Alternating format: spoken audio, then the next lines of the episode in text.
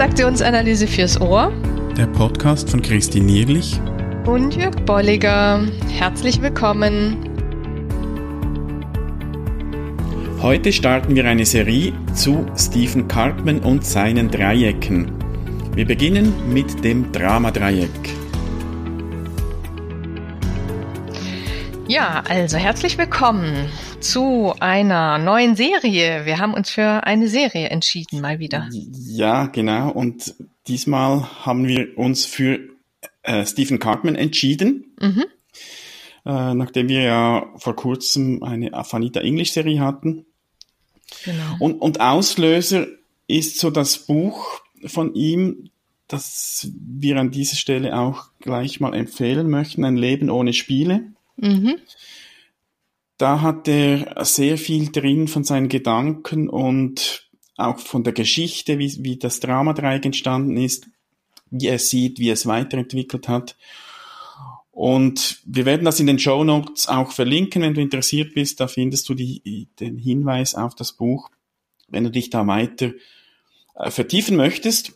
Und wir pflücken aus der Vielfalt, die in diesem Buch drinsteckt, mal so drei Themen raus. Das heißt, in, der, in den nächsten, also diese und dann noch zwei weitere Episoden werden wir uns mit den verschiedenen Dreiecken von Stephen Cartman befassen. Beschäftigen, genau.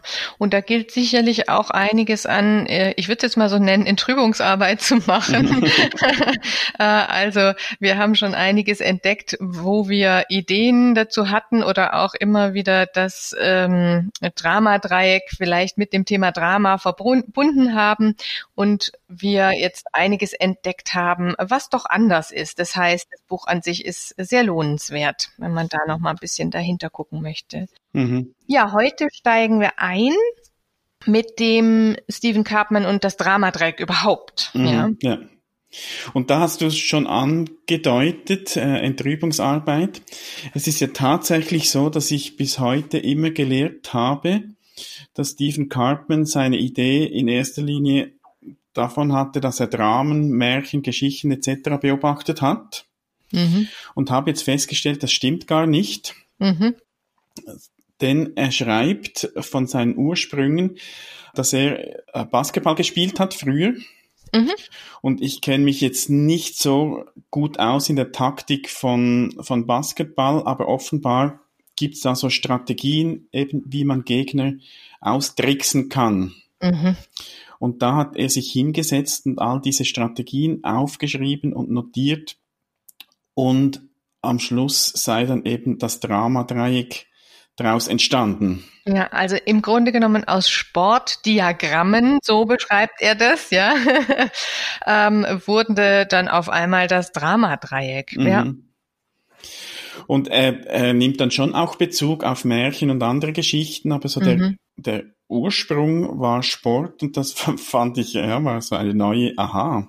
Mhm. Habe ich nicht gewusst und nicht, nicht gedacht. Ja. Und was er aber auch sehr schön auf jeden Fall in Berlin ja auch beschrieben hat, ähm, oder, oder was wirklich auch wie so eine kleine Sage ist, dass er zumindest auch dieses Dreieck äh, immer wieder vorgestellt hat in mhm. diesen Dienstagabendseminaren, ja, mhm.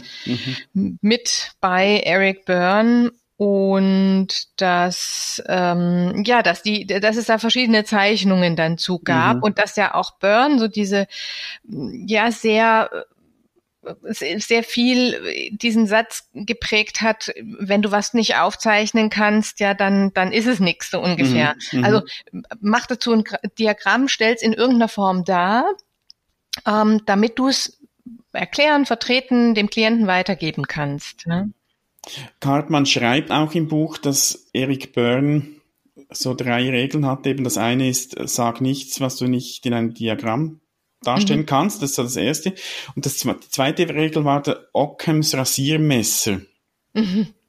Äh, ich, ich, kannte das noch nicht. Mhm. Das ist offensichtlich so eine Regel. Ich habe da ein bisschen nachgeforscht. Noch der Ockham war irgendein ein Philosoph, mhm. der schon vor längerer Zeit gelebt hat. Und da geht es darum, eben so die einfachste Erklärung für etwas zu finden.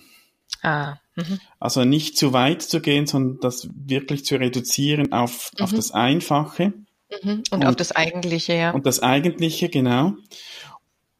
Und die dritte Regel, das geht dann in eine ähnliche Richtung, alles in einer einfachen Sprache für Laien aufzuschreiben.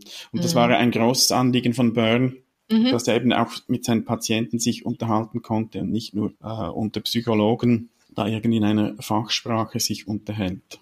Ja, ja. Ja, und so war das ein Glück sozusagen, dass äh, Cartman diese ganzen Regeln befolgt hatte und dass sie da gemeinsam dann äh, an diesem Dramadreieck gearbeitet haben oder, oder er das so vorgestellt hat. Und interessanterweise ähm, er hat es Dramadreieck genannt, Eric Byrne nannte es das Cartman-Dreieck. Mhm, also ja. es hatte verschiedenste Namen. Mhm. Ja, und, und, und Byrne habe ihm auch mal irgendwie so prophezeit, dass die Leute auch in 200 Jahren noch von diesem Dreieck sprechen werden. Mhm. Das können wir jetzt noch nicht überprüfen, aber ich kann mir vorstellen, ja, dass das schon was ist, das auch überdauert. Ja, ja. Was ist denn jetzt so der Unterschied beim Drama-Dreieck für dich gewesen, als du es jetzt nochmal bei ihm gelesen hast? So, die, die einzelnen Rollen, die sind, da gab es keine große Änderung. Also da mhm. beschreibt er beispielsweise Opferrolle, mhm. dass er eben sagt, die Person, die das Opfer spielt, zeigt, dass sie hilflos ist und mit ihr oder mit irgendetwas nicht alleine zurechtkommt. Ja, ja. Und dann finde ich spannend, er hat dann immer noch zu jeder Rolle so einen Satz gesagt, was diese Rolle verwechselt. Und beim Opfer sagt er, ein Opfer verwechselt Verletzlichkeit mit Hilflosigkeit. Mhm, mh. Und da ist schon eine Brücke zu, äh, zu einem Thema, wo wir dann auch in, in einer der nächsten Episoden kommen ja. werden, auch so mit den positiven Aspekten oder so die, mhm. diesen positiven Anteilen, also dass da auch Verletzlichkeit dahinter ist. Ja, oder den Ausstiegen. Also mhm, ja. ne, die, ähm, die Engländer, ich kann jetzt nicht ganz genau sagen, die nutzen tatsächlich dieses Wort ähm, als, als Ausstieg. Mhm, ja. ja. Und bei ihm kommt das dann auch wieder, wenn wir dann vom, vom Mitgefühlsdreieck sprechen, mhm. äh, dann nimmt er das nochmals auf. Ja, okay. Und bei der Verfolgerrolle, da beschreibt er auch, wie wir es kennen, kritisiert, übt Druck aus und so weiter. Und da sagt er, der Verfolger verwechselt verbale Gewalt mit Macht. Mhm. Also Macht, etwas, das wir von Claude Steiner ja auch kennen, wo, wo grundsätzlich nichts Negatives ist. Ja. Aber wenn wir Gewalt ausüben, auch verbale, um, um ein Machtgefühl zu haben, dann ist es mhm. eben nach Cartman die ja. Verfolgerrolle finde ich hier einen wichtigen Punkt, weil genau das ist ja dann auch wieder der Ausstieg zu sagen, da hat jemand, wenn man es positiv nimmt, ein, ein, gutes Gespür oder ein, mhm. ein, ein, Blick für etwas, was eigentlich benannt und aufgedeckt werden sollte, mhm. aber oft eben die Art und Weise gepaart mit dem, wie, wie es zu den Umständen kommt, wie, wie er oder sie darauf hinweist, ist dann eben das, ähm, was das ausmacht mhm, ja. zum, zum Spiel hin. Mhm. Und beim Retter sagt er dann, ein Retter verwechselt Retten mit Helfen. Mhm, ja. Wo auch wieder Helfen ist ja nicht grundsätzlich etwas Schlechtes. Aber wie er dann die Retterrolle beschreibt, dass man sich eben einmischt und Hilfe anbietet, ohne äh, vielleicht die Mittel oder Ressourcen zu haben mhm. und vor allem auch ohne darum gebeten zu werden. So, also dieses, äh, dieses äh, über, überfürsorgliche bemuttern oder bevatern oder wie man dem das sagen will, mhm. wo es also dann um mehr geht als um Hilfe. Ja. Ich, ich versuche eben zu retten. Ja. Und dann, also deine Frage auch zu Unterschieden, mhm. was, was er beispielsweise zeigt, ist, dass ähm, zum Beispiel auch Opfer andere Opfer ins Dramadreieck einladen können. Mhm. Und für mich war bis jetzt immer so, ja, ein Opfer lädt ein Retter oder ein, ein Verfolger ein und ein Retter lädt ein Opfer ein. Sowas. Ja. Und da finde ich spannend, er hat so verschiedene Köder oder Spieleinstiege, mhm. nämlich neun für jede Rolle eben drei, äh, wo er das mal so beschreibt. Wie ist denn das, wenn ein Opfer einen Verfolger in ein Spiel einlädt? Mhm. Dann ist das so die, äh, die, die Idee, vom Opfer, ich bin wirklich blöd, wenn es ums Organisatorische geht, das siehst du richtig. Äh, und der geköderte Verfolger äh, steigen darauf ein und sagen, das ist noch nicht mal das Schlimmste. So, so, das, das ist ein Beispiel. ja, ja, ja. Oder dann, wenn ein Opfer einen Retter einlädt, ich bin so hilflos, nicht wahr? Und der Retter steigt dann ein, ich werde immer versuchen, dir zu helfen. Und dann eben dieser zusätzliche Aspekt, ein Opfer lädt ein anderes Opfer ein. Mhm wo es dann so darum geht, wir beide werden das nie schaffen, in tausend mhm. Jahren nicht, ist das ein Beispiel. Und das geköderte Opfer sagt dann, stimmt, wir sind beide echte Loser. Und das finde ich nochmal so einen spannenden Hinweis, dass, dass eben die Einladung und das, was dann auch geschieht nachher, er bezieht sich übrigens dann auch auf die Spielformel von Eric Byrne, Mhm. Also sagt, das ist ein Spiel, so läuft's ab. Also auch diese Transaktionen, die dann laufen, dass es durchaus auch mal zwischen gleichen Positionen oder gleichen Rollen wie jetzt das Opfer sein kann. Mhm. Und gleichzeitig ne, schweben mir jetzt da verschiedenste Varianten vor, wenn ich äh, dies mir vorstelle, wir beide werden das nie schaffen, ja, dass einer dann irgendwann mal an einem Punkt switcht und sagt mhm. jetzt äh, hör mal auf oder ne, ähm, aber es ist hört sich fast an wie so eine Minus-Minus-Position mhm. dann ja, auch ja, und ja. da kann man natürlich eine Weile drin verharren auch, mhm. ja. Und da sagt er ganz klar, auch zu einem Spiel gehört ein Switch, ein Wechsel. Ja, Sonst genau. ist es kein Spiel. Mhm. Also da, wie, wie Byrne das ja. auch am Schluss definiert hat, da, da, das sieht er auch so. Ja. Ich finde tatsächlich nochmal spannend, dass, also ein, ein Retter lädt ein Opfer ein. Ich denke, das haben wir auch immer wieder betont. Mhm. Äh, lass mich das mal machen, du kommst ja nicht mhm. zurecht. Und also ne, dieses Übernehmen von etwas ja. oder jemanden retten, ohne dass man es überhaupt geklärt hat. Mhm. mhm. Ähm, aber was ich dann tatsächlich hier nochmal spannend finde, ist, dass ähm, ein, ein Retter lädt einen Verfolger ein. Ich glaube, mhm. das fällt mir so auf, das erkläre ich auch häufig häufig eher weniger. Mhm. Also dieses, ich möchte dir nur helfen, mit dem, was du hier eigentlich ausdrücken willst, mhm. klarzukommen. Ja, ja, da ist dann die Hilfe in Richtung auch des Verfolgers, mhm. der dann aber natürlich reagiert im Sinne von, also lass mich in Ruhe, äh, ich krieg das alleine hin mhm. oder ähm, ja. So. Mhm. Ja, und da finde ich, das ist wahrscheinlich eher ein kleiner Prozentsatz von Spielen, die so gespielt werden. Vor allem kommt der Rollenwechsel hier natürlich sehr schnell. Ja, genau. Also der Retter ist dann im Prinzip sofort in der Opferrolle, weil er wird mhm. vom Verfolger angegriffen. Vielleicht unternimmt er nochmals den Versuch und sagt, ach ja, ich sehe, du bist wirklich sehr wütend und wie kann ich dir da helfen, mit deiner, mit deiner Aggression klarzukommen? Ich weiß, wie es geht, irgendwie sowas. Mhm. mhm. Das könnte dann schon sein, da sind dann aber eigentlich genau genommen so verschiedene Rollenwechsel schon mit drin. Ja, denke ich auch, ja. Und, und wie gesagt, gleichzeitig merke ich da, dass das äh, thematisiere ich eher weniger. Spannend ist auch noch, wenn, wenn diese Doppelung ist, wie jetzt bei Opfer Opfer, bei Retter Retter, ähm, finde ich auch mh, mm, hier eher sogar schwieriger, mir das vorzustellen. Mhm, ja, da ja. habe ich auch eher so eine Hypothese von, das kippt relativ schnell. Also mhm. Also lass mir doch hel mir dir helfen ähm, ja, okay, dann gebe ich mir Mühe, mehr Mühe, dass du mir hilfst oder dass, mhm. es, dass ich dir recht mache, dass du mir helfen kannst. Ähm, hätte ich auch so die Hypothese-Idee, dass das relativ zügig auch in den Switch weitergeht. Ja, und da könnte ich mir eher ein anderes Beispiel vorstellen als das, was Cartman bringt, nämlich, dass ich als Retter einen anderen Retter anspreche und sage, komm, da ist irgendein Opfer und ja. wir, hel wir helfen dem. Mhm. Und dass dann so wie ein, ein Wettbewerb besteht, wer ist der bessere Retter, bis es dann eben zum Switch kommt. Ja. Also das wäre für mich jetzt ein nachvollziehbares Beispiel ja. als das, was, was Cartman eben schreibt, das, was du gesagt hast. Genau, finde ich spannend, mhm. weil, weil er ja genau das aber auch eher beschreibt. Im siebten Punkt, ein Verfolger lädt einen Verfolger ein. Und da ist genau das, was ich denke, was du gerade formuliert hast, mhm. eher auch mit drin. Ja, ich werde mhm. gegen dich kämpfen. Ja. Also äh, und, und wart nur ab, also wenn du mit mir kämpfen willst, ja, mhm. äh, ich ich ich kämpfe zurück. Das äh, das hört sich genau bei dem Thema mhm. der Retter. Ja. Lass es uns gemeinsam machen, aber dann steckt dieses da drunter und wir werden ja sehen, wer hier der bessere Retter mhm. ist. Steckt da vielleicht sogar noch mit drin. Und da da schwingt schon etwas mit, wo wir dann auch in der nächsten Episode drauf kommen, dass das Cartman sagt und das ist auch so ein Aha-Erlebnis dass in jeder Rolle auch die anderen beiden irgendwo noch, noch mit mhm. drin stecken.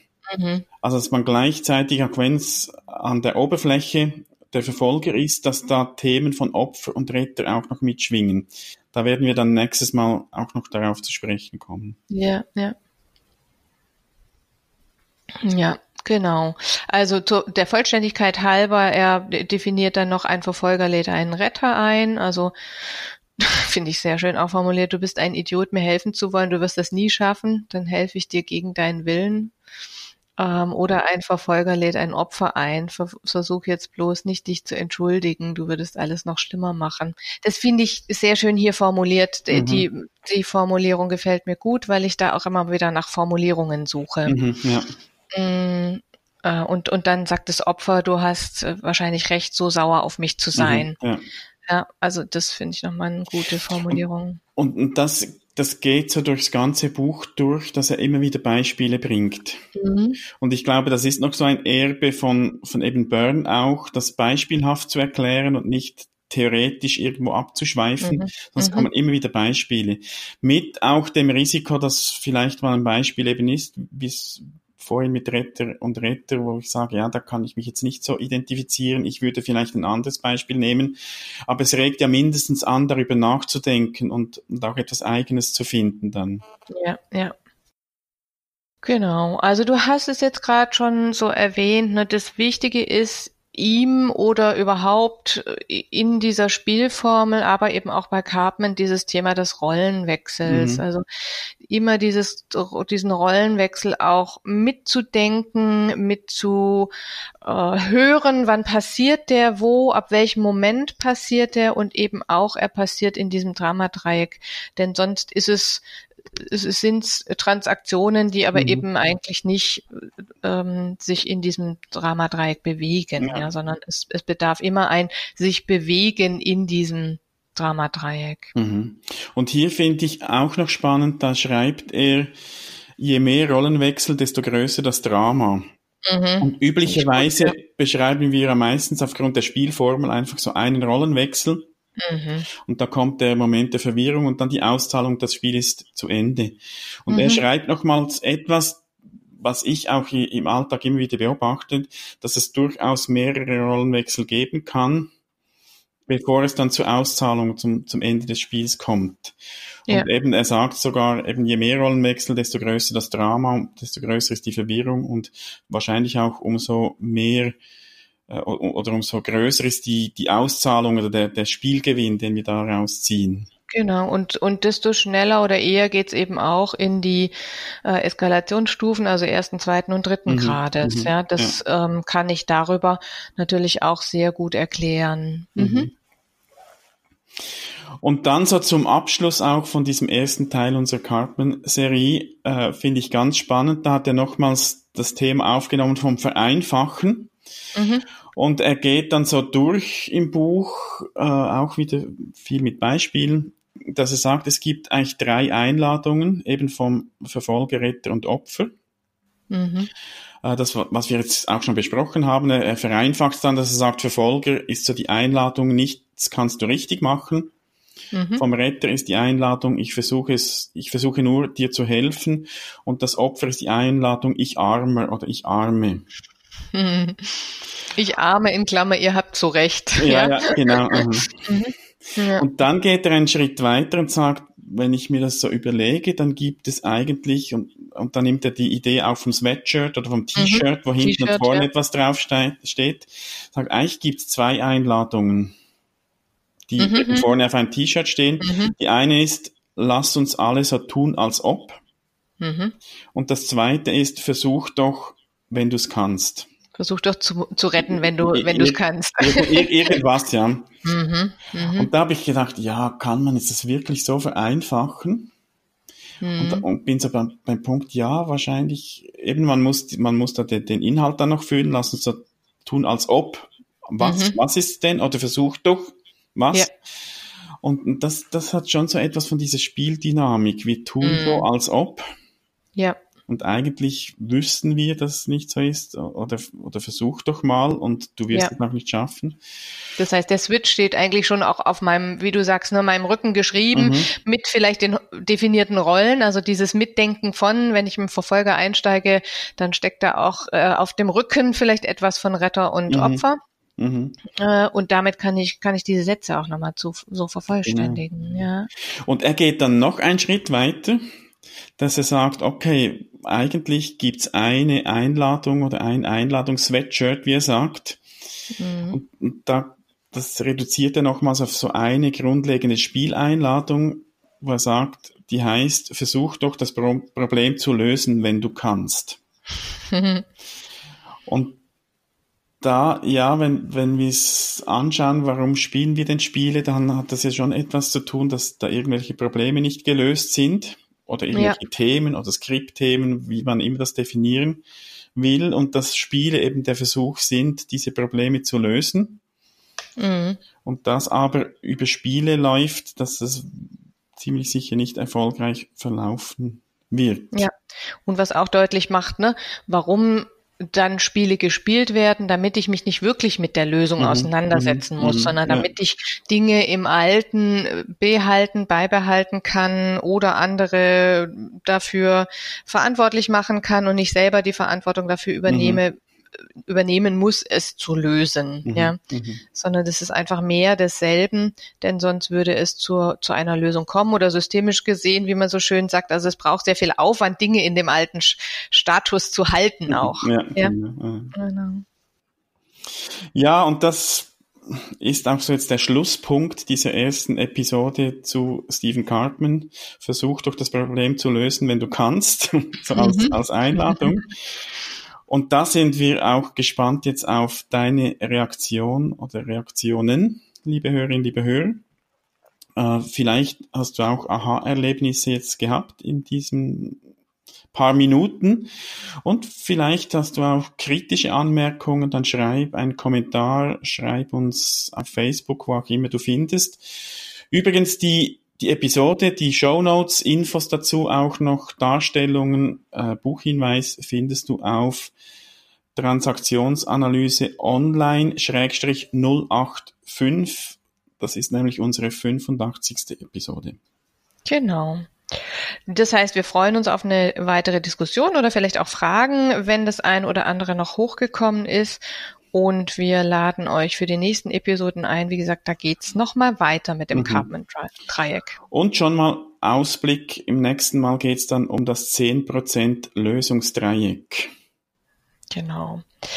Und noch ein Hinweis, wir möchten euch nochmal darauf hinweisen, auf unser Selbstcoaching-Programm, das mhm. dazu dient, im ja, Januar ja, vielleicht, wahrscheinlich, am besten eine Standortbestimmung zu machen. Ja. Auf jeden Fall werden wir es da öffnen.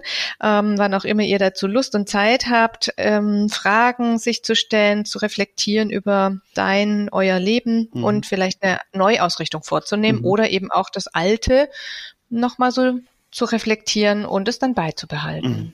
Da findest du äh, Infos dazu auch auf transaktionsanalyse.online Coaching. Je nachdem, wann du diese Seite aufrufst, äh, im Moment ist da ein Formular drin, wo du dich eintragen kannst, um dann Infos zu erhalten, wenn es mehr Infos gibt. Und sobald wir da mehr haben, werden wir auch diese Seite dann füllen mit den mhm. Infos, mhm. wo du dann auch siehst, wie du zu diesem Selbstcoaching-Programm kommst. Also dann bis zum nächsten Mal. Ja, macht's gut. Bis dann. Bis Tschüss. dann. Tschüss. Schön bist du dabei gewesen. Wenn dir unser Podcast gefällt, dann empfehle ihn weiter und bewerte uns auf iTunes oder in der App, mit der du uns zuhörst. Mehr über und von uns findest du auf transaktionsanalyse.online.